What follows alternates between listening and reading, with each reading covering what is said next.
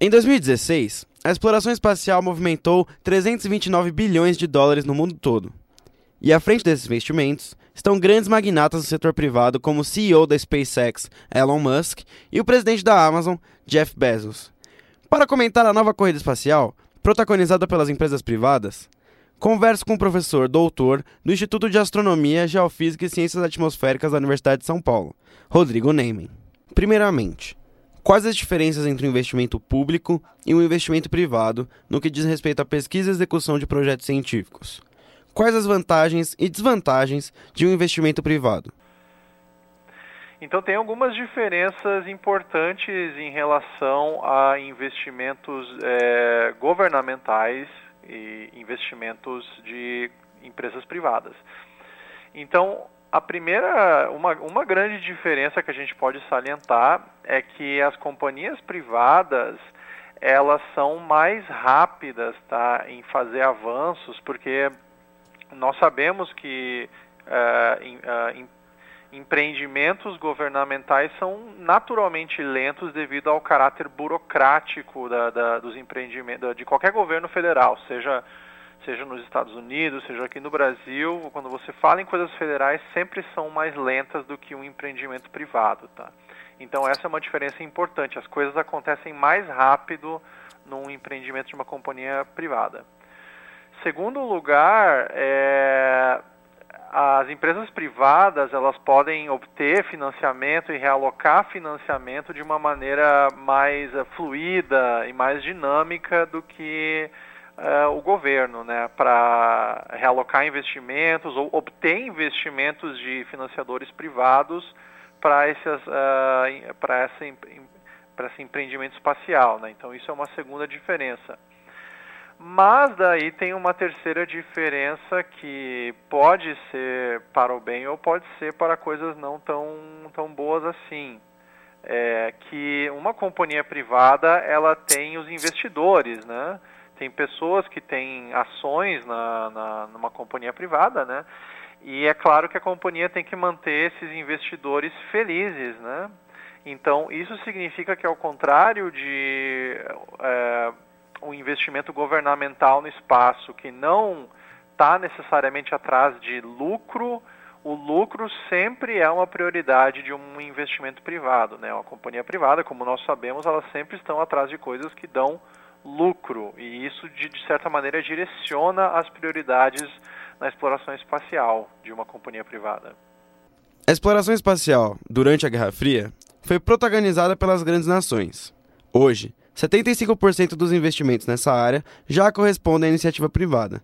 Podemos dizer que o interesse científico na exploração do espaço deixou de ser prioridade para as grandes potências?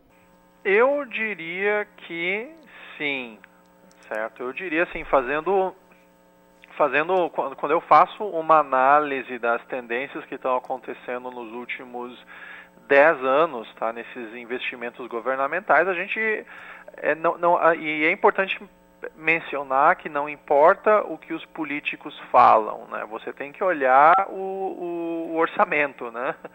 Porque tem que olhar as ações, não, não importa tanto assim o que se fala, né? Ah, vamos explorar, vamos para Marte, vamos para a Lua, blá blá blá, e daí você olha o orçamento e o orçamento destinado a, empre a empreendimento espacial conta uma outra história que está alinhada a isso que você falou, que parece que está deixando de ser uma prioridade em exploração espacial, né? E então você vê que, o, por exemplo, se você comparar o orçamento, eu vou pegar aqui os exemplos ocidentais, né?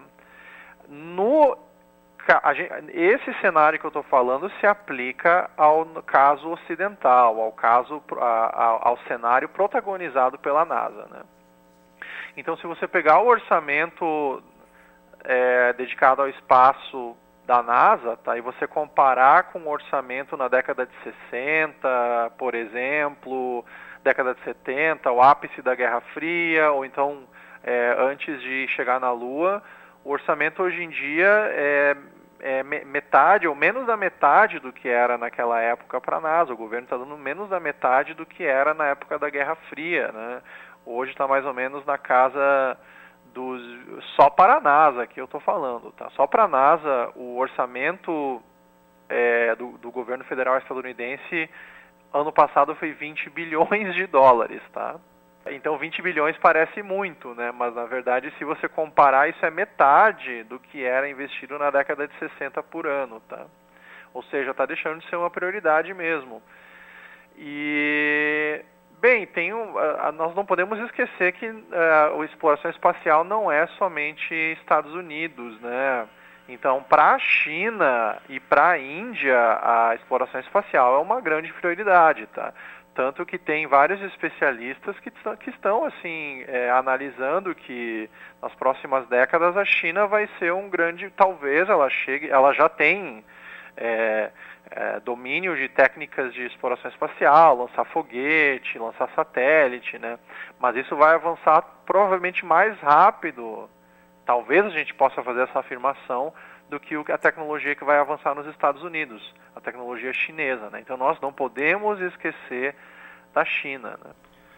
Do computador ao velcro, os avanços tecnológicos para o cotidiano das pessoas após a primeira corrida espacial são visíveis até hoje. O que esperar desses próximos avanços na vida da população mundial? Bom, para fazer, para chegar no espaço, né, para levar seres humanos para o espaço e espero que, né, trazer eles de volta para o planeta Terra, é, você precisa de muito dinheiro, como a gente está conversando aqui, e tem que ter muita tecnologia para fazer isso com segurança, né? Obviamente a gente vai esperar grandes avanços nas tecnologias de propulsão, né?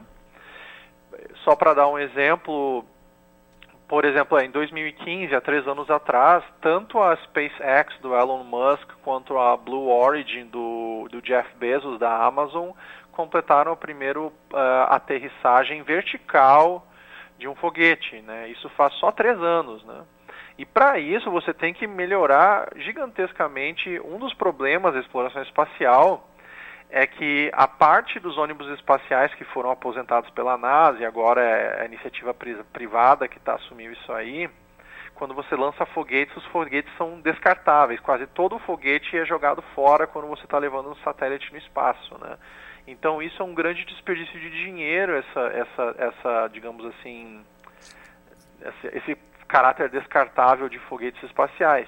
E é isso que a SpaceX e a Blue Origin estão melhorando. Então isso vai melhorar muito. Além disso, tecnologia de materiais também vai, esperamos que avance muito aí nos próximos anos, nas próximas décadas. Conversei com o professor doutor Rodrigo Nemen sobre as características e tendências da atual corrida espacial.